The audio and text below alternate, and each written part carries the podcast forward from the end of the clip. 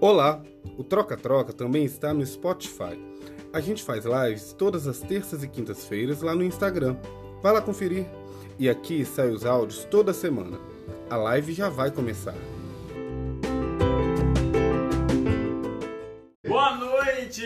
Querido pessoal da internet, internautas. Nossa, isso é tão. Anos Você tá anos 90. 2000, pelo menos. Olá, 2000. internautas, eu sou Saulo. Eu sou o Andrei. Sou Saulo Machado. De novo. Andrei. Pereira. Mas, mas, enfim, boa noite, pessoal. Ó, nosso entrevistado já chegou. Já chegou, Marvin, boa noite. Marvin. Olá, queridos. Quartou. Gabi, boa quartejou. noite. Como é que fala quartou, hein? Ah, não sei, só inventaram sextou. Sextou, não. Segundou também. Tem segundou? Segundou, que é o dia triste da semana. Segundou. É. Sabadou também. Tá, tá bom. Tá, Tá, tá, bom. vamos lá. É. Gente, hoje o nosso, nosso entrevistado é o querido Felipe Moratori. Ele trabalha com teatro em Juiz de Fora. Ele é tanta coisa, que ele é ator, dramaturgo, diretor, é, empresário, vamos dizer assim, Professor. É, poeta, escritor e É, mil coisas. Vamos deixar ele falar, né? Vamos. vamos, convidar, né? É melhor. Desculpa. Felipe, a gente vai te mandar o convite. Ai, nossa, Será que eu tô traumatizado de mexer de aí, fazer né? isso aqui?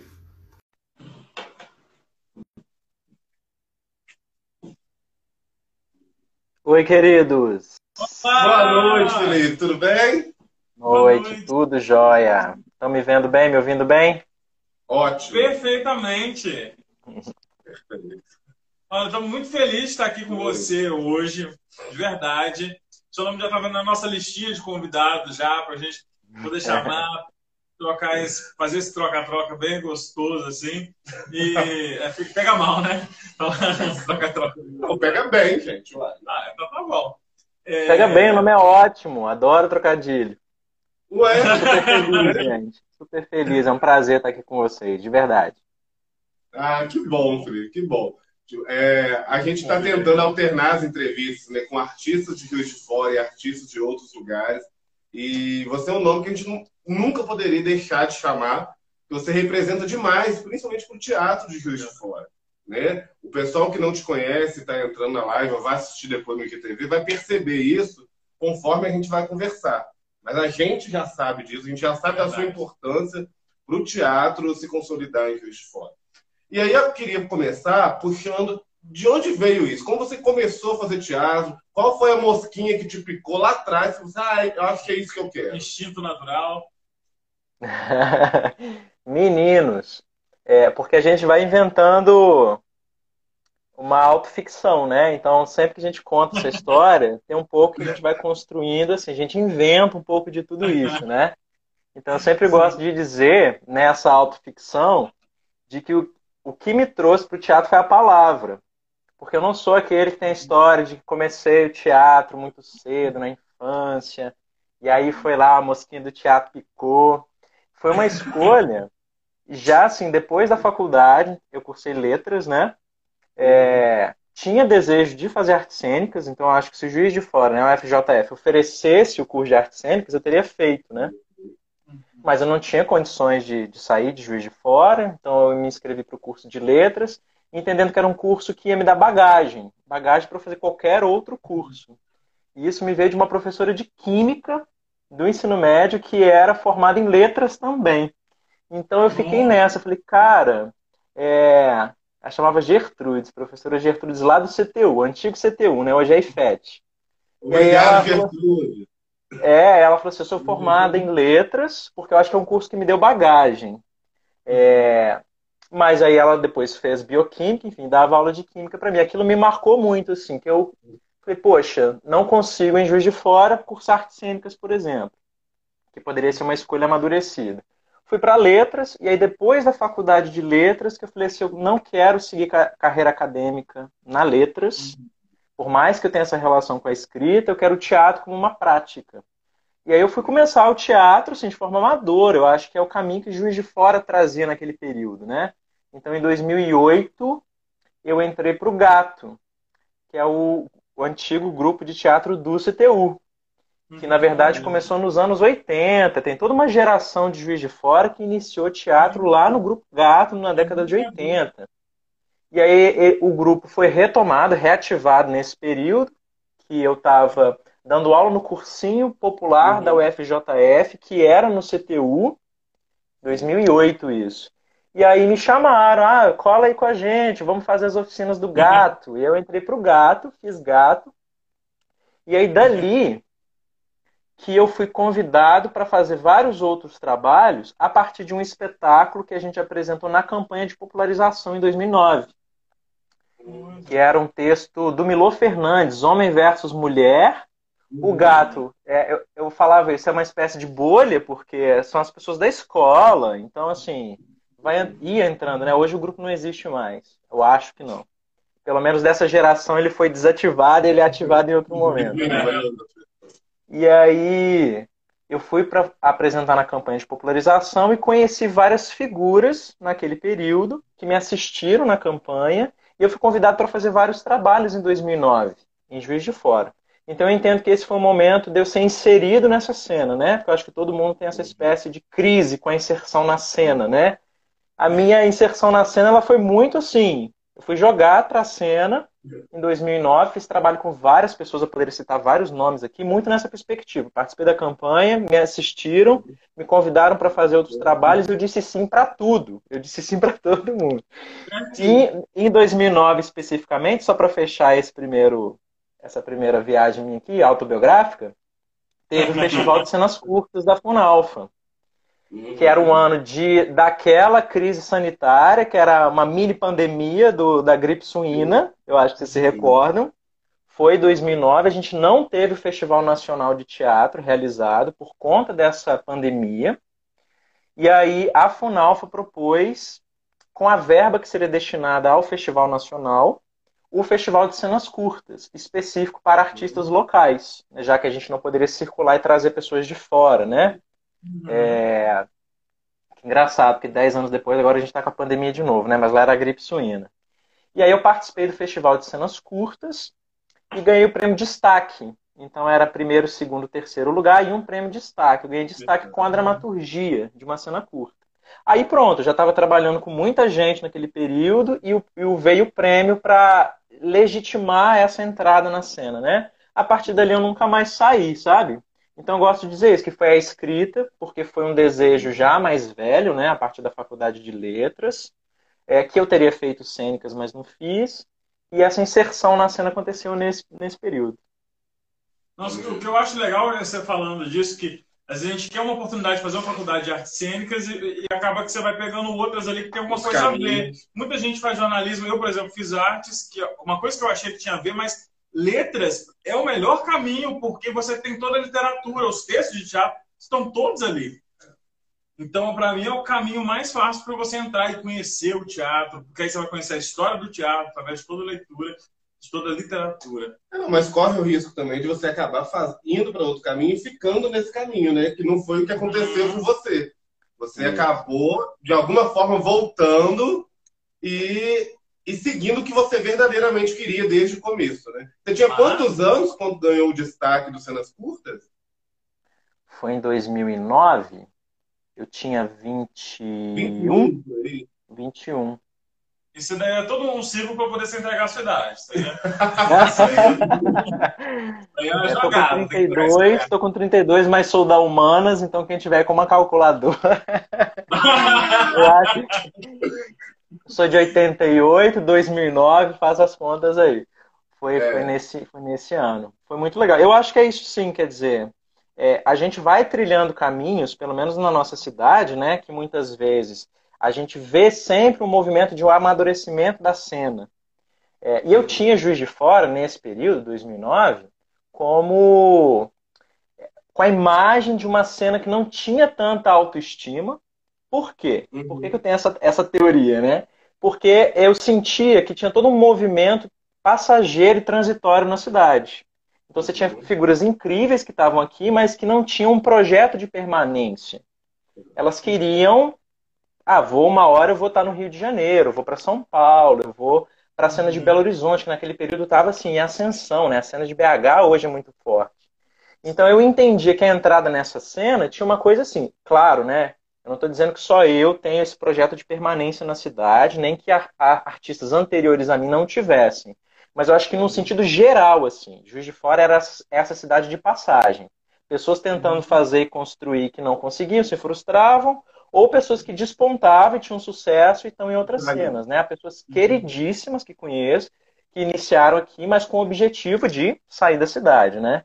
E de lá para cá a gente foi fazendo Juiz de Fora é, esse lugar de um projeto de permanência. Né? Eu fui construindo um uhum. projeto de permanência na cidade. Então eu sinto que hoje tem outros parceiros que estão com essa autoestima um pouco mais alta hoje, em 2020, uhum. do que naquele cenário de 2009, sabe? Tinha pessoas incríveis, mas eu entendi que tinha um, um, uma visão de passagem, de que não construiria mercado aqui, de que as não daria para comparar a Juiz de Fora com outros centros. E eu acho que a coisa mudou um pouco, sabe? Estou bem otimista, assim. Acho que todo mundo tinha muito essa visão, porque Juiz de Fora é uma cidade universitária, então acho que acaba que muita gente passa realmente para o Juiz de Fora. Muito, o teatro tem muita ligação, o primeiro contato com a juventude. E com a então, universidade. Né? É, então acaba que as pessoas ali que estão tá na área do curso de humanos se relacionam com o teatro, acaba que vai ter que voltar para suas cidades ou vai para uma outra cidade fazer especialização. Uhum. E, de, realmente te admiro por, por realmente olhar para cá e falar assim, não, preciso ficar aqui. Eu quero consolidar o mercado daqui. O mercado né? daqui. E eu acho que você é uma das provas desses últimos tempos que realmente tem mercado de se estabelecer. Acabou que você virou um empresário aí, dono da sala. Você com o Bruno é, trabalhando com a sala de giz. É, não, e Macau você está adiantando, a gente já está chegando. é ejaculação precoce. É ejaculação precoce, é isso. Mas, não, é isso que eu ia te perguntar, porque essa entrada sua na cena se deu inicialmente como ator, não é isso? isso se eu entendi. Isso. E aí, quando que nasce o, o Bruno dramaturgo, o diretor? O que, que veio primeiro, diretor ou dramaturgo, o produtor? Como é que surge isso? É, foi isso. Quer dizer, eu inscrevi a cena curta em 2009, chamava Jardim das Cartas Renunciadas, com o Tom Briner, que era um ator aqui da cidade, hoje não, já não está mais na cidade, na verdade não está mais nem no país. Foi meu grande companheiro nesse período, assim, a gente fez vários trabalhos juntos. É, emplacamos Lei Murilo Mendes, enfim, ele foi uma pessoa que também foi responsável por essa minha inserção, né? É, e aí ele me convidou para escrever esse texto. Ele que, na verdade, assim, botou pilha, falou, olha, eu sei que você escreve, na verdade eu rascunhava uma prosa poética, tinha desejo de escrever uns contos, ele falou assim: escreve para teatro, vamos inscrever no Festival de Cenas Curtas, né? Que na verdade tinha essa prerrogativa, pelo menos nesse momento, uhum. a FUNAFA estava pensando é, trabalhos autorais para a cidade, como se fosse um estímulo, né? É, então todo o Festival de Cenas Curtas, em todas as edições, ele foi para a criação autoral. Então eu entendo que era uma perspectiva da FUNALFA de dar estímulo a essa criação. Então eu já me vi dramaturgo. Então Felipe, ator, nasceu junto com o dramaturgo, porque eu escrevi essa cena nesse momento. Né? É, e a gente nunca projeta nada disso. Acho que ninguém é razoável dentro do modo de produção que a gente vive, né? Vai pensar assim, ah, eu vou ser ator, eu vou ser dramaturgo, porque né, não é isso que a vida nos coloca, né? E a coisa foi acontecendo, foi se dando, e uma vez que você é, recebe esses primeiros sims, eles são muito determinantes, eu acho, né? Fico questionando, claro que não tem essa versão da história, mas será que se eu não tivesse ganhado esse primeiro prêmio como dramaturgo lá em 2009, eu ia começar a me sentir dramaturgo? Talvez, talvez eu ia superar o não e ia seguir, né? Como aprendi depois a fazer em outras circunstâncias. Mas nesse momento foi muito legal poder falar assim, cara, existe uma cena, existe uma possibilidade, né? É, então nasceu junto o ator e o dramaturgo. Uhum. E por essa questão mesmo de permanência na cena, eu fui entendendo a ocupação desses outros lugares. Né? Então o diretor ele nasce, a meu ver, quando eu fui convidado para conduzir o curso de teatro do CCBM, que é uma, um projeto que também veio, né? Eu estou falando tudo isso da gestão Toninho Dutra, né? Então, acho que o Tony Dutra contribuiu muito para a cidade. É, por mais que a gente, claro, né, no cargo político a gente possa ter várias divergências e questões e dúvidas, eu assim afirmo categoricamente que a minha entrada na cena veio a partir de políticas públicas da gestão da Funofa na mão do Toninho Dutra, sabe? que emplacou, consolidou o Festival de Teatro, né, que nasceu um pouquinho antes, mas ele consolida, e ele cria essas iniciativas, que era o Festival de Cenas Curtas e o curso de teatro do CCBM, que eu fiz a primeira edição como aluno. Então, fiz a primeira edição como aluno, depois eu voltei no módulo avançado, que estava sendo proposto com a direção. Cada ano era um diretor convidado da cidade, né? E vários professores. Então, você tinha um diretor que atravessava o processo com a turma toda e, e dirigia o espetáculo final, que a proposta era ter uma conclusão com o espetáculo, e vários professores convidados. Então, eu fui, fiz a primeira edição e fiz a, a, a terceira edição, que aí já tinha uma proposta de módulo avançado, onde eu conheci a Renata Rodrigues, que foi diretora do Estranho Farol dos Cacos, que foi meu espetáculo pela Lei Murilo Mendes. A Renata foi uma grande é, articuladora da cena naquele período, especialmente falando de teatro contemporâneo. Então foi a Renata que trouxe para mim um pensamento sobre fazer teatro, que fala sobre teatro em processo, dramaturgia do corpo, e foi dentro do curso de teatro do CCBM. Então estou falando de 2011, 2011. Entro em 2009, volto no curso do CCBM como aluno em 2011. Em 2014, na sexta edição, o Toninho Dutra me convida para ser o diretor. Então eu achei aquilo assim um barato, porque eu fiz duas edições como aluno, me reconhecia nesse lugar de aprendiz, de aluno, e ele me uhum. convidou para conduzir o processo. E infelizmente foi a última edição do, do curso, porque logo no ano seguinte a gente tem questões políticas, o curso não segue, uhum. e era até uma postura política a gente seguir com o espetáculo que foi resultado, que foi o Não Vão Além que na verdade se tornou também uma espécie de escola, porque como o espetáculo viveu muito tempo, a gente viajou para outras cidades, apresentou em festival, foi o único espetáculo dessa safra do curso que conseguiu fazer isso, ter essa permanência e viajar para outras cidades. Eu fui dando um rodízio no elenco, porque porventura era uma turma grande, os alunos falaram, ah, agora não posso mais estar nesse processo. E era sempre um gesto muito carinhoso, de super entendo, você não está, vamos é, chamar outra pessoa. E aí o projeto foi vivendo e eu fui conhecendo vários alunos por conta desse projeto. Isso antes da sala de giz, né? E como o Não Vão Além foi esse. E estava tudo nascendo, né? Como Não Vão Além foi esse resultado. Eu tinha também como uma postura política dar vivência para o curso, que já não estava mais é, existindo. Eu falei: esse espetáculo tem que viver porque ele leva a bandeira de, dessa iniciativa. É, e aí me, me, lancei diretor ali. Né? E a última apresentação dele foi no festival que a Sala Diz realizou no Teatro Pascoal. Então foi o primeiro evento local, o primeiro espetáculo da cidade, porque o teatro inaugura com convidados de fora, né? O primeiro uhum. espetáculo de Juiz de Fora que estreia o Pascoal foi o Não Vão Além. Então eu fico muito feliz, porque não foi nem a Sala de Giz, nessa perspectiva de ser um projeto privado, né? Foi o, pro, o, projeto que nasceu lá do curso do CCBM, com atores em formação, que viveu de 2014 até 2018, e aí a gente estreou no, no Teatro Pascoal, sabe? Então eu sou bastante orgulhoso disso. Vou deixar vocês falarem, perguntarem, porque eu falo pra caramba, tá, gente? Não, não, não, é falar. O povo quer te ouvir. Olha, olha. Foi um espetáculo maravilhoso, casa assim, cheia. E, e acho que meio que meio que não é encerrando um ciclo, sabe? Mas eu acho que é foi um ápice assim, de um, um trabalho que foi sendo construído ao longo aí de quase uma década, né? É verdade. E você está falando aí que você sempre foi apaixonado pela palavra. Acho que foi a Fernanda Montenegro que sempre falou isso, né? É, eu me apaixonei pelo teatro depois, é, quando me apaixonei pela palavra. E a gente tem aqui esse livro aqui, ah. Vou te mostrar como é que eu, que eu, que eu consegui esse livro aqui. Eu, eu, trabalho no Fórum da Cultura, né? E lá estava tendo uma época que tinha um posto que é onde você trocava livros. A Funava, a Funava deixava em vários lugares, pontos da cidade, Sim. aí você deixava um livro, eu sempre gostei de ler.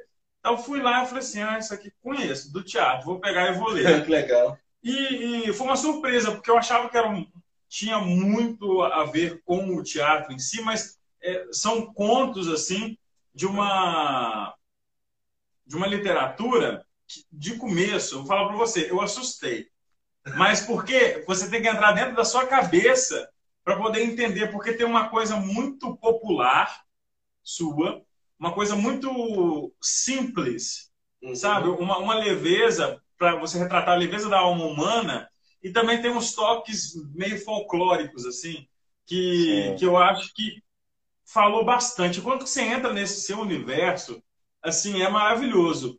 Eu queria que você falasse sobre você como autor, como você vê, é, como esse livro foi concebido também. Lindo, lindo. É... Eu acho que ele também foi resultado desse pensamento de um, de um projeto, né? Assim, é... Ele não é, quando eu digo projeto, eu não estou dizendo que ele já está fechado na minha cabeça, né? É diferente, ah, a gente vai uhum. escrever um projeto para ser aprovado no edital, não é isso fechadinho, né? Mas existe um projeto que vai tendo alguns princípios, né? tem a ver com essa ética, né? Assim, não existe uhum. ética boa ou ruim, existe a ética que você aplica, né? Então, então tem alguns valores e um deles é essa questão da continuidade. Então tudo que eu vou fazendo de alguma forma vai dialogando com aquilo que já foi feito antes. Então é sempre uma perspectiva de um resgate, porque eu acredito na construção dessa desse caminho mesmo, né? Então ele é um desejo meu de conciliar, eu digo ele o livro, né, o Cordas, de uhum. conciliar o meu trajeto na, na literatura, que para mim era importante, né, de alguma forma honrar esse lugar de onde veio, de onde vim, né, de onde é, é, é esse meu desejo veio, é, e o teatro. Então, são vários encontros que eu tive com pessoas em contextos diferentes que vão motivar cada um dos contos que está no livro. Todos uhum. eles estão relacionados a práticas teatrais. Por exemplo, uhum. a unidade 2 do livro é... Gente, eu estou eu tô empilhando o celular nos livros. Deixa eu tirar. eu tô em casa empilhando. Isso também é uma crítica, porque assim, a gente publica o material pela Funalfa e aí a gente fica com um monte desse material, porque a gente tem uma crise de distribuição, vocês entendem? Então, assim, eu estou empilhando a, o meu celular com cordas cordiais. Mãozinhos. Tudo bem, não me culpo, não me culpo, mas assim, hoje está servindo, gente. Esses livros estão aqui para empilhar. É. E aí, deixa eu pegar a unidade 2 aqui. É... Clube da Leitura. Eu tenho três Pessoal, pontos. Em casa, pega o livro é... de. Vamos fazer Chama corda 2, que na verdade as cordas são três, eu divido, divido em três partes. Uhum. A corda 2 é, são três contos que nascem da dramaturgia Aplanadores de Assoalho, que foi o resultado do curso de teatro do CCBM com a Renata. Então, olha, olha que interessante. Lá uhum. com a Renata, no CCBM, é, a Renata, eu entro como ator, na verdade, né? Porque não me inscrevi como dramaturgo. Eu entro como ator no projeto, e aí como ela. Aí eu apresento a dramaturgia do Estranho Farol dos Cacos, é, que é a versão longa da cena curta que a gente foi premiado em 2010. Porque teve isso, em 2009 eu ganhei o prêmio de destaque, em 2010 uhum. eu volto e ganho o prêmio principal. E aí logo foi pretexto para a gente falar assim, vamos pegar essa cena curta premiada e botar na Lei Murilo Mendes para virar um espetáculo longo. E aí eu uhum. botei o texto na mão da Renata, que estava sendo a diretora do CCBM, uhum. e falando, Renata, dirige a gente, a gente quer uma diretora, tipo, legal, você contemporânea, né? aí a Renata, claro, deixa eu ler o seu texto. Ela levou o texto para casa, aí ela volta já assim, dando papéis na direção, tipo, nossa, eu vou fazer assim, assim, assado. falei, opa, ela, ela topou. E aí, por conta desse convite, desse movimento que eu fiz de chamar ela para ser diretora, ela falou assim: vamos escrever a dramaturgia desse espetáculo do curso? Aí eu falei: ai, que legal, nossa.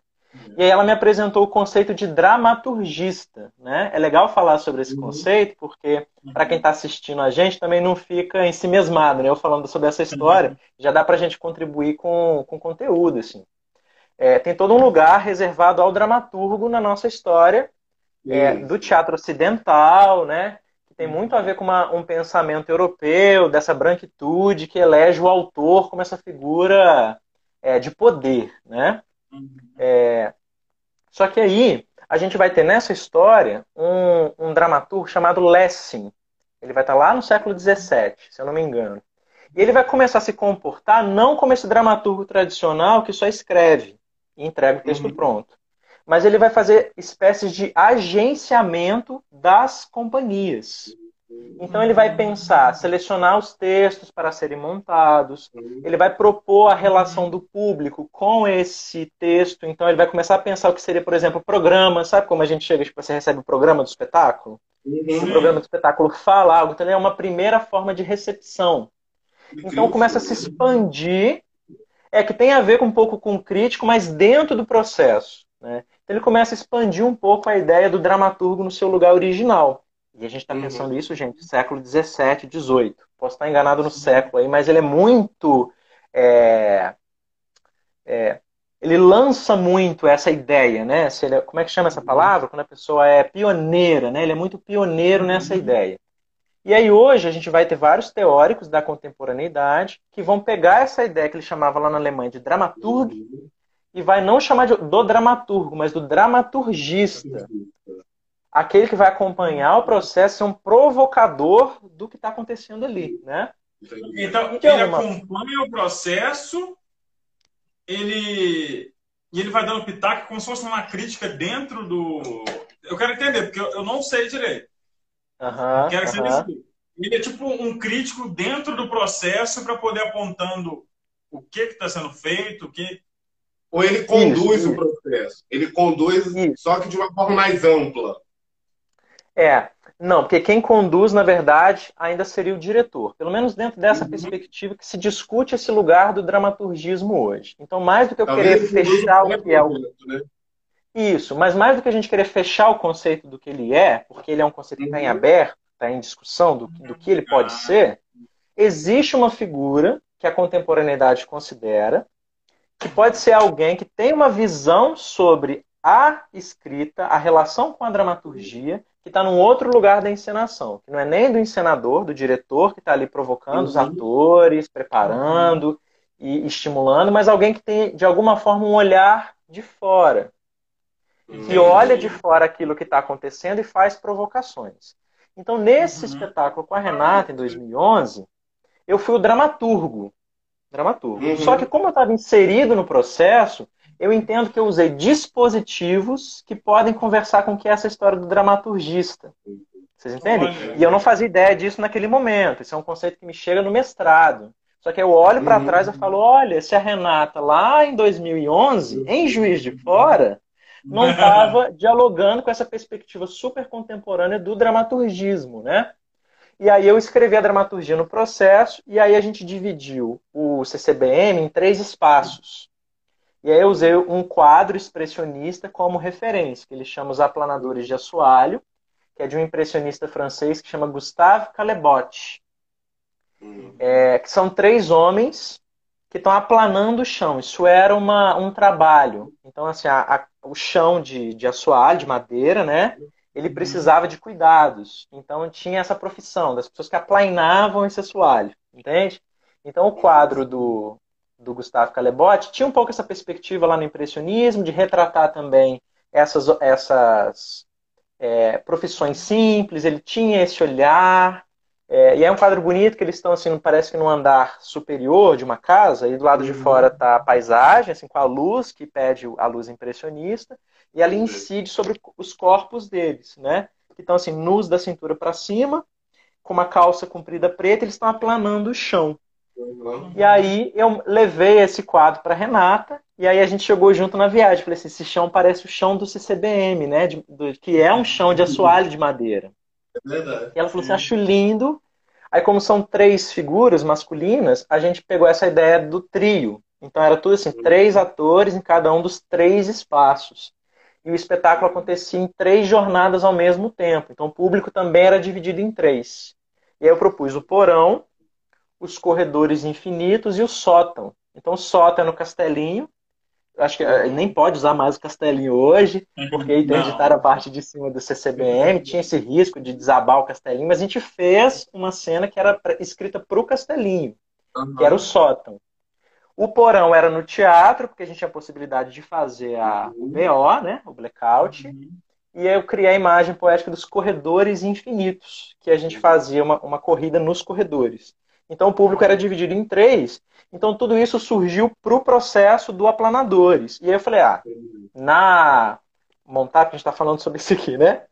Na proposta do livro, Na proposta para o livro, eu falei: vou fazer uma unidade com três contos, cada um dos contos é um espaço do Aplanadores de Assoalho. Então, o leitor encontra aqui um conto para o porão, para os corredores e para o sótão, entendeu? Então, é, é, isso, ele é meio hiperlink, sabe, a internet? Você puxa um link, puxa o outro, que está ligado ao outro, que está ligado ao outro. Um, um resumo desse período, para mim, está aqui no, no Cordas Cordiais, né? é, que é meu livro amarelo. Eu tenho vontade de lançar um outro, um outro irmão desse aqui, fazendo um outro trajeto até agora, sabe? É isso. É, é, gente, eu posso pegar uma cerveja? Eu vou pegar uma cerveja, só um minuto. Tipo, gasto claro, claro. o Beyoncé Ravel está aí, beijo. É. A advogada assim, moratória, acho corretor. É verdade. Corrigiu gente. ela. O... A Ravel acabou de, de lançar a segunda temporada, gente. Me chama no direct. Isso. Foi um sucesso. Assista lá. Tá? A gente tá aproveitando para fazer o merchan. E eu achei legal, a Beyoncé Ravel colocou moratória, que as corretoras deu uma pegada nela, mas bom que a moratória é uma peça do Jorge Andrade, maravilhosa é. por sinal. Tem tudo a ver com o teatro. É Deixa eu, é, o que eu ia te perguntar é o seguinte, né? Fica muito forte na sua fala o teatro contemporâneo. E aí, quando, gente, quando você falou lá atrás sobre uma consolidação do mercado em Rio de Fora, isso também se deu um pouco, entendeu? Acabou você, além de conseguir o seu espaço no mercado, né, na cena de Juiz de Fora, você também motivou outras pessoas, acabou estimulando, talvez propositalmente ou não, e, e acabou indo. Uma, hoje eu acho que a cena de Juiz de Fora talvez seja até mais voltada para o teatro contemporâneo. Uhum. E, ah, e, como que você acha que a ideia foi essa? É, você acha como que é a reação do público em cima disso? Porque é, há uma troca de público aí, né? uma formação de público. Como é que se deu isso para você? Excelente pergunta, Andrei. É, só antes de responder, porque o Bruno, que é meu namorado, escreveu aqui uma errata ele colocou que a última apresentação do Não Vão Além não foi no festival, mas a gente apresentou na campanha de popularização depois. falei, uma hora eu resgato o que o Bruno falou. Obrigado né? pela nota, ótimo. Obrigado, Bruno. É... Isso é legal. E aí eu resgato uma outra. E aí eu resgato uma outra figura que foi referência para mim, além da Renata, que foi a Gabriela Machado que está uhum. atuante até hoje na cena. A Renata não está atuante na cena, mas ela está em Juiz de Fora, né? Até por questões de maternidade, ela se tornou mãe, então ela teve esse afastamento que eu acho que nós, como homens, não vamos viver. Então, eu acho que também tem uma discussão machista aí também dessa, desse afastamento da Renata. E, inclusive, eu vou estimular ela a voltar, porque ela é uma pessoa assim, muito valiosa. Assim. É, mas a Gabi, também mãe, está muito ativa na cena. E a Gabi disse isso para mim uma vez. assim ela não tenha dúvida de rotular o teatro que você está fazendo, não. É contemporâneo. e, ela falou isso no, e ela falou isso no sentido político, sabe? Que eu fui entender depois, uhum. porque como também as críticas ao que eu vinha fazendo oscilaram, então eu recebi críticas no sentido, ah, esse texto que você está escrevendo ele é muito carregado de literatura. Era uhum. natural, né? Porque é de onde eu vinha. E aí tem uma ah. crise do teatro com relação à ação dramática. Isso era o que eles me davam uhum. naquele momento, né? Que o entrave do espetáculo estaria justamente pelo texto trazer muita poesia e tal. Eu fui absorvendo essas coisas. E aí eu fui tentando jogar com isso, quer dizer, me redescobrir a cada escrita, é, recebendo a crítica anterior. Então eu falei, ah, agora eu vou criar um uhum. texto mais palatável, vou estudar a ação dramática não vão além um exercício de ação dramática. Ele tem toda a jornada do herói, aí no final tem um clímax, né? Coisas que eu fui me desprendendo depois, porque aí você começa a tomar outras porradas, né? Do tipo, ah, agora você está muito teatro convencional, escrevendo jornada do herói. Esse drama já tem que ser superado. Eu falo, não, cara, você estava num lugar. De qualquer forma, né? É verdade. Exato. E ao mesmo tempo, receber essa crítica era muito legal, porque eu falei, ah, eu não vou rejeitar o que vem, eu vou tentar me conhecer e vou exercitando tudo. É, tanto que o tempo de afogar dois cavalos, eu já estou falando hum. de outra coisa, né? Mas eu vou voltar lá na sua, na sua resposta. É contemporâneo para mim, né? Ele é um exercício de drama, porque o gênero dramático ele tem a ver com esse presente absoluto. Então são pelo menos duas pessoas que vão ter na relação interpessoal seu conflito subjetivo porque o drama ele nasce para a burguesia, então ele fala de questões é, do eu, que está em ascensão, da velha uhum. burguesia. Então, é coisas que acontecem dentro de uma casa, entende assim? É, esse é o que está como reflexo na nossa novela da Globo hoje. Quer dizer, eu não vejo uhum. novela hoje, né? Mas eu acho que eu acho que ainda tem uhum. reflexos do que é essa estrutura dramática ali. Tudo vai acontecer no tempo presente, então tudo acontece no tempo que acontece, o presente é absoluto. E ele vai falar sobre essa subjetividade. Isso é um teatro convencional, isso não tem a ver com texto Sim. contemporâneo, respondendo a sua pergunta, né? E aí o Cavalo, que foi um projeto para a Lei Murilo Mendes, também de formação de atores, chama Entre Duas Intenções 1, Agora está fazendo Entre Duas Intenções 2 com o elenco preto, né, que é o Cândido Mugambi, isso é uma outra história. É, ele foi um exercício meu de escrita de drama. Eu escrevi sete cenas dramáticas. Uhum. E aí me vinha essa fala da Gabi, dizendo assim: afirme o seu teatro como um teatro contemporâneo, que isso é político. Então, ainda que eu tenha feito um exercício de fazer um teatro que formalmente ele vai ser dramático, dramático, pelo menos como um exercício, porque também não existe o drama puro, né? Mas ele como exercício foi essa busca. Eu sempre afirmei como teatro contemporâneo. Sempre. Por quê? Porque eu acho que a gente precisava ocupar esse lugar na cena. Uhum. E a uhum. contemporaneidade, ela, tra ela traz o conflito. Ela traz uhum. a encruzilhada. Ela traz aquilo que é e que não é ao mesmo tempo. Então a gente não consegue afirmar o que é o contemporâneo. A gente reflete sobre aquela experiência que você tem ali naquele momento. Então, assim, eu me afirmei como um artista contemporâneo, mas se você for olhar as coisas que eu escrevo, tem muito teatro convencional, no sentido dramático, né? Um personagem que tem uma ação dramática, que ele quer alguma coisa e vai ter impedimentos para conseguir aquilo que quer, né? Uhum. Mas é a minha crise no sentido positivo, assim, né? Eu não tenho crise de, ai meu Deus, eu tenho que trabalhar em terapia, isso. Não. Eu tenho essa crise de dialogar aquilo como o meu trabalho está sendo recebido e para onde eu caminho. Então não tem problema nenhum de escrever um texto aristotélico, é aristotélico, vai ter ação uhum. dramática. E vou escrever um texto completamente poético em curtos, em sete páginas, uhum. para dialogar com o crime ambiental de Mariana, que foi o Terra Sem Acalanto, né? Que a gente convidou uhum. a, a Tatiana Henrique do Rio de Janeiro para nos dirigir. Que é uma outra vibe, não tem nada de aristotélico ali. A gente está falando de uma pegada preta, baseada no mito, de uma mão que a Tatiana traz do rito, do tempo circular, uhum. né? De uma escuta de ancestralidade. Então a gente, ao mesmo tempo que eu estou com uma prática que é completamente dramática e convencional, eu estou exercitando uma escrita que passa por um outro lugar, influenciado pela mão da Tatiana. Então a gente estava aberto a essa diretora, né? Para não, a gente não estava fazendo um teatro preto, mas um teatro que bebia da pretitude que a Tati trazia como diretora.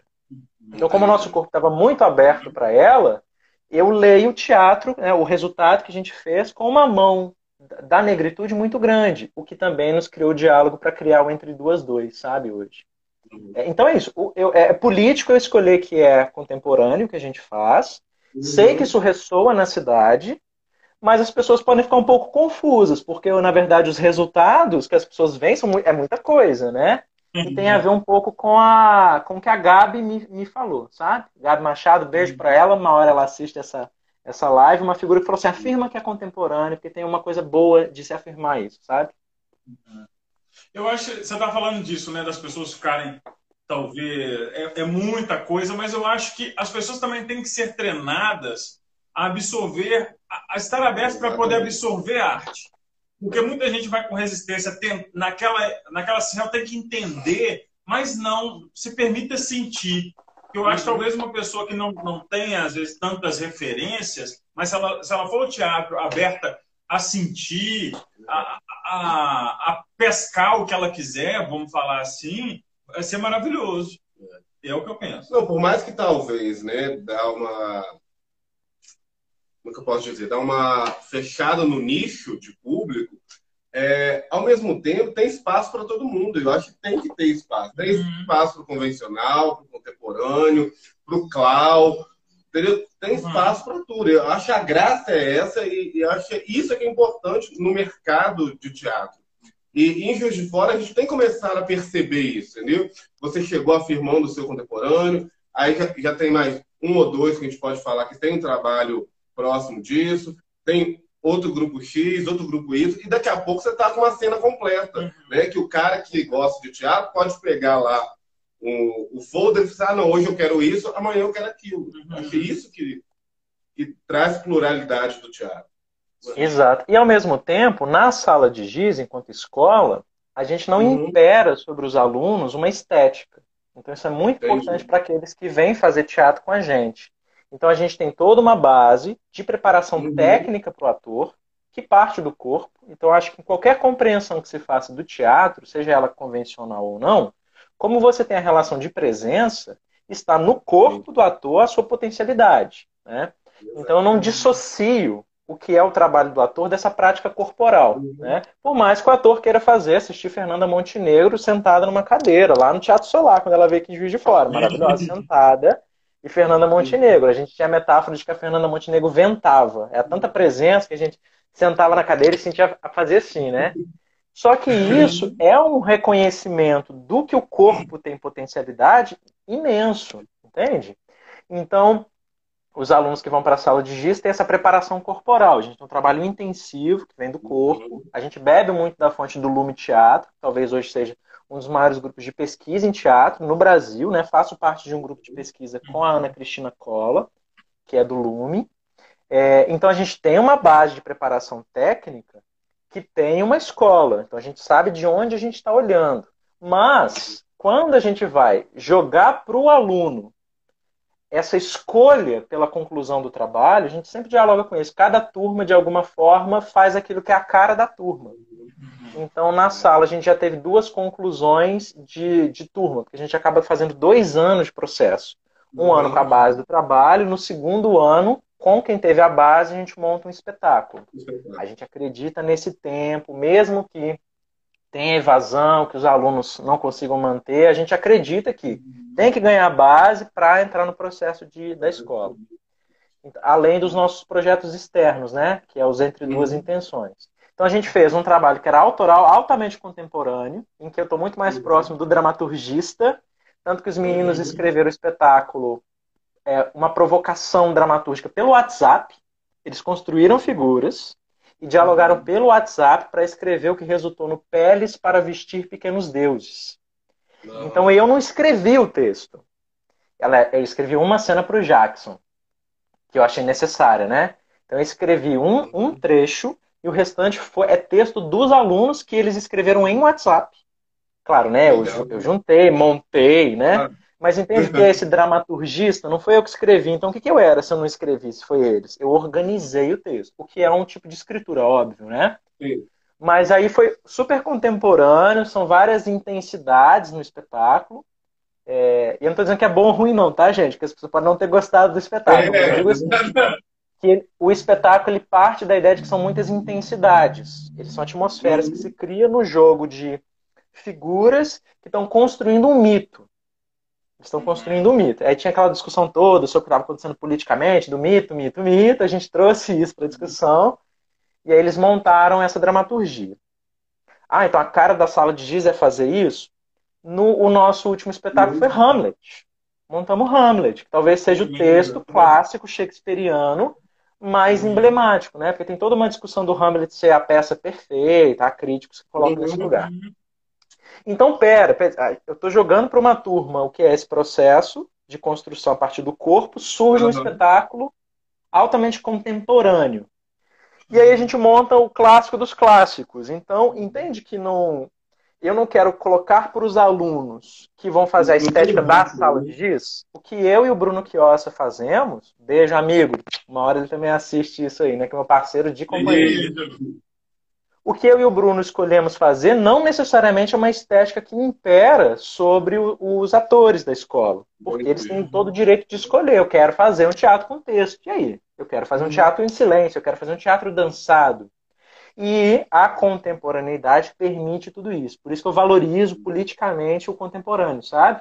Então, quando a André me uhum. pergunta, ah, a contemporaneidade. Para mim é importante porque a contemporaneidade também engloba o texto. Uhum. Ela também me permite fazer Shakespeare. Por que não? Né? Agora, não vai ser o Shakespeare que vai durar cinco é. horas, porque cada ato dele, se você for montar, vai dar cinco horas, com todos os personagens naquela estrutura clássica do teatrão. A gente colocou o Vinícius Lima como protagonista do Hamlet, que é negro. Então a gente fez um Hamlet preto, para mim era legal, né? Uhum. Assim, essa escolha também política, né? Eu acho que é isso. Ah, o Bruno, eu quero fazer um teatro dançado. é, só... Ah, é, estamos uma... fazendo, na verdade, porque a gente está montando um projeto em parceria com a Maera Helena e a Cissa Xerém do Grupo NUM, que é o Arataca, que a gente escreveu no grupo de. no projeto que a FUNAF fez para dança, eu tô me metendo na dança, né? Uhum. E a gente está construindo junto um teatro dança. Vamos ver o que, que vai sair. É. Hum. Ó, spoiler aí então, viu? Deixa eu, fazer, deixa eu ver aqui. Falta. Você saiu aqui, amigo, da live, deixa eu voltar de novo. Ah, saí, amigo. É, falta mais ainda, ainda tá tempo. Vou falar agora da sala de vou fazer só, falar só um adentro. Você tinha falado do Kanji Mugambi. A minha, vou falar da minha experiência assistindo. Foi muito forte. Eu acho que, por ser negro, e, e ver que em Juiz Fora tem mais negros do que eu imaginava fazendo arte, me assustou de uma maneira positiva.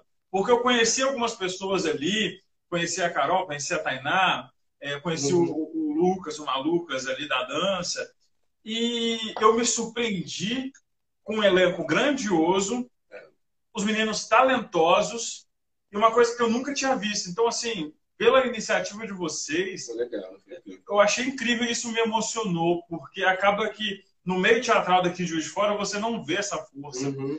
Até, eu lembro que eu estava até conversando com a Cissa, eu falei, Cissa, de onde veio todo mundo, de onde surgiu todo mundo? Eu estou aqui emocionado, ia falando da nossa história, cantando as nossas músicas, e, isso foi lindo. Mas falando da. É, eu agora poder você falar da sala de giz. Eu lembro que ano passado eu estava fazendo os experimentos do Boal com os amigos lá no Compartilha, e o Bruno foi lá um dia para poder conversar com a gente, estava ah, chamando cada pessoa de um grupo. Sim. E ele começou a ensinar, vou ensinar para vocês aqui um pouquinho da metodologia da sala de giz. Uhum. E vamos colocar o corpo na frente, eu tô assim, o corpo na frente, que o texto vem depois, beleza, você fazer exercício de corpo. Mas vamos lá. E como é que uma narrativa ela nasce ali a partir de um jogo é. que, que o corpo vai fazendo? Quando vocês criaram a sala de giz, vocês tinham isso em mente? Lindo, Saulo. Várias coisas para comentar. É, na verdade, tínhamos, porque quando eu encontro o Bruno, a gente fazia, fez uma pós-graduação no Rio, então a gente uhum. descia todo sábado junto de carro. Ele era de uma turma à frente, então eu fiquei um período com o Bruno, depois eu fui sozinho. Mas nesse período que eu fui com o Bruno, é, a gente trocou muita figurinha. E aí surgiu dali um compartilhamento do nosso desejo de ficar em Juiz de Fora, né? Que eu falei, né? Desse projeto de permanência. Uhum. E a gente foi trocando muita figurinha. Falei, cara, a gente precisa fazer um negócio junto. Então já veio né, nessa conversa esse desejo de fazer uma perspectiva contemporânea. E como a gente bebia da fonte dessa escola que eu falei, né, que ela é grotovskiana, ela passa pelo que pensa o Eugênio Barba e a antropologia, né, para o ator, para o trabalho do ator, é, e o Lume Teatro, compartilhei isso com o Bruno e falou assim, vamos, vamos fazer por aí. Enquanto escola, vamos beber dessa fonte, mas não fechado nisso, né, vamos abrir.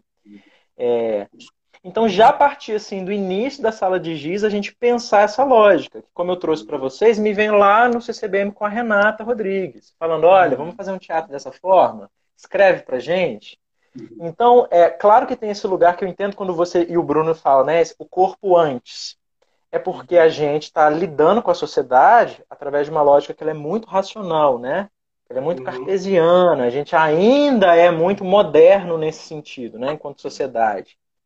Uhum. A filosofia é arte caminho, entende? Mas o mundo não. Uhum. As nossas uhum. relações ainda é da escola sentado como uma escola do século XVIII, entende? Assim, uhum. A escola, a, a, enfim, Foucault vai falar da estrutura do hospital, da, do presídio, da escola, que vai ser essa arquitetura que nos oprime, que nos coloca aqui. Enfim, a gente é muito moderno nas nossas relações e esse retrocesso político todo é a resposta disso também, sabe? Essa tentativa de manter a gente nesse conservadorismo. Só que a filosofia e a arte já caminharam há muito tempo. Então, uhum. quando a gente fala ah, o corpo vem antes, é uma forma fácil de entender uma coisa que na prática é não está dissociado. Né? A voz é corpo, minha presença é corpo. O diálogo que eu faço com vocês agora, por mais que seja gente trocando, é fazendo esse troca-troca, gente, troca-troca é corpo. Entendeu? Então a gente precisa. Que é mais corpo que é mais corpo A gente precisa superar essa relação com a lógica, com esse lugar que a gente foi colocado. Né? É, que, como disse, ele é muito do colonizador, ele é muito europeu, ele é muito moderno, enfim, a gente tem várias coisas para rotular aí, né? Então, sim, essa é uma escolha que a gente fez antes, mas na verdade não é a gente escolher colocar o corpo antes, é um modo de fazer, em que a gente precisa primeiro soltar aquilo que a gente sabe e deixar o próprio corpo falar. E aí muitas uhum. vezes isso parece assim místico, isso parece coisa de tilelê, isso parece coisa... Gente, não, a gente é corpo antes de qualquer coisa. A gente é corpo, Sim. né? Antes da gente criar a fala, a gente experimenta o mundo com o nosso corpo. Vai ver o bebezinho, o bebezinho está vivo. Ele respira, ele enche a barriga, ele vai ter a respiração baixa, média, alta. O bebezinho está lá com a barriga é, é, enchendo. E a gente vai perdendo isso. A gente vai perdendo essa conexão com o nosso corpo. Né? O que não quer dizer que a gente tenha que criticar a razão e não usar a razão, ou entende? Assim, não é isso. A gente tem que entender uma unidade, uma unidade, em que a lógica, o corpo e essas relações tudo fazem parte. E isso nos é roubado. Inclusive é interesse político que isso não seja tirado. Então, quando, aí eu quero comentar, isso respondendo a pergunta do Andrei. Comentando sobre o Mugambi, é, vem uma ocupação nossa de escutar como branquitude. E aí eu não vou problematizar a minha branquitude, não, né? Mas assim, é porque eu, vocês podem ver, eu sou moreno. Né? Então, assim, meu pai é negro, minha família paterna é negra, tenho vó negra que descobri agora que minha avó é neta de índio. Então, estou fazendo até uma aproximação com a galera Puri, que tem um grupo. Isso é uma coisa muito nova, assim, para mim. É, me vem uma urgência, uma urgência de realmente fazer valer com o privilégio branco, por isso que eu estou dizendo, não estou problematizando a minha branquitude, sei que sou branco e preciso entender essa branquitude, a problemática dela. É, que os alunos da sala de giz que são pagantes, porque eu sou uma empresa, porque eu estou né, mantendo a conta na cidade, pagando meu aluguel, eles são brancos. Quem vai lá na sala de giz pagar são brancos. E eu entendo não só a questão financeira, mas a questão do acesso, até a lógica de que o teatro, teatro é uma arte elitizada em determinada medida, né? Então, eu fazer teatro é uma coisa que não, não é para mim. Então, eu, e aí muito nos olhos da Tati, né? Que foi uma figura muito necessária, assim, no nosso, no nosso encontro. A Tati Henrique. É... Ela só falou assim, meninos, olhem para Meninos, eu e Bruno, né? Ela, nossa uhum. diretora, ela tem esse tratamento muito carinhoso com a gente. Meninos, olhem que vai ser um risco porque vocês têm que abrir a escuta para qualquer crítica desse lugar, enquanto branquitude, vocês são brancos, né? É, e uma vez até eu falei com a Tati assim, ah, Tati, mas meu pai é negro, eu nem sou tão branco assim. Ela me olhou com aquela cara, tipo assim, cuidado com isso daí. Tem a ver com privilégio, tem a ver com privilégio. Você tem essa voz carinhosa, suas pessoas te escutam, você tem acesso a editais da Funalfa, você ganha prêmio no Festival de Cenas Curtas. Isso tem a ver com a sua branquitude. É um espanto, né? Então, assim, era ouvir isso e, e, elaborar uma necessidade que era política também. Então, gente, se uhum. o que vão achar, eu, eu tenho que aceitar as dores que vão vir dessa encruzilhada. E aí é encruzilhada. É, porque para mim é necessário esse projeto na cidade, seja de quem for fazer. Eu tenho a possibilidade de fazer, eu tenho uma casa, eu tenho uma escola, eu tenho um nome. Eu vou fechar os olhos para isso por medo, porque não é para mim, porque não, a luta precisa de aliados. Bora lá. E aí eu tive a Carol Guerrain como figura mediadora, sentei com a Guerrain, que foi a única atriz negra da primeira edição do projeto, do Entre Duas Intenções 1, do Cavalo. Então ela é a única atriz negra do tempo de Afogar Dois Cavalos. Depois eu trouxe o Vinícius Lima, que era da escola, mas ele entrou depois, entende? A única atriz preta era a Carol, que tá maravilhosa hoje no, no clipe do 1120. Não sei se vocês viram. Beijo pra Carol. Maravilhosa. Estreou, estreou nacionalmente na Fátima Bernardes, aquela maravilhosa. Ela e um, um, grupo inteiro de artistas de Juiz de Fora, vale dizer, né? Francisco, enfim, tem várias figuras de Juiz de Fora que estão lá no clipe, porque o 1120 fez questão de fazer isso. Beijo pra galera do 1120 também. É, e é, é, urgente a gente fazer essa iniciativa. Eu conversei com a Carol, falei, o que, que você acha? Aí ela falou assim, nossa, um sonho. Eu falei, então eu vou colocar em você esse papel de representante, esse papel, uhum. de, sei lá, né, de mediadora, e você porta convida, né? porta-voz, convida as pessoas que você acha que são interessantes. Carol foi apontando. Daí vem os meninos do Remil, por exemplo. Né? O Lucas já tinha feito aula comigo no Sesc, mas ele está lá no Remil. Marcos, também fez aula comigo no cursinho popular da UFJF, mas está no Remil. E eles são, inclusive, lideranças no Remil, são professores, né? Vem. E a gente foi trazendo, incluir todos os alunos da sala de giz pretos, todos, que estavam no módulo 2, né? É, é, importante dizer. Que já tinham feito a base do trabalho. É o Vinícius, a Vania Black, o Wanderson. Eu falei, esse grupo é, é lindo e a gente pode fazer. Então não estou, não estou assumindo o lugar do teatro preto na cidade, não me cabe, não me cabe. Mas eu acho que promover esse trabalho é inclusive uma. Opa, bati aqui no celular. É uma responsabilidade, porque eu posso fazer, né? E está sendo super lindo. Jackson, a Tassi está aqui lembrando, Jackson, que fez vários Sim. espetáculos nossos, está na sala de giz há muito tempo. É... Beijo para todo o elenco do Cães Mugambi, Fernando Valera, o Maluco está aí, querido. É, Alê está aí também, apareceu, falou com a gente aí, deu um oi. Alê iniciou o projeto, por questões pessoais ele não está com a gente, mas a gente está vinculado, coração com coração. É... A gente está construindo uma história, sabe? Assim, e eu só vou conseguir ter a dimensão dessa história quando realmente eu tirar o Felipe. Porque a gente tem várias uhum. estratégias que podem ser autocentradas. Vocês entendem o que eu tô falando? Sim. Ah, eu vou fazer uma peça linda eu. Não, eu nunca fiz uma peça linda eu. Nunca fiz um... Ainda vou fazer um monólogo ainda, mas nunca fiz.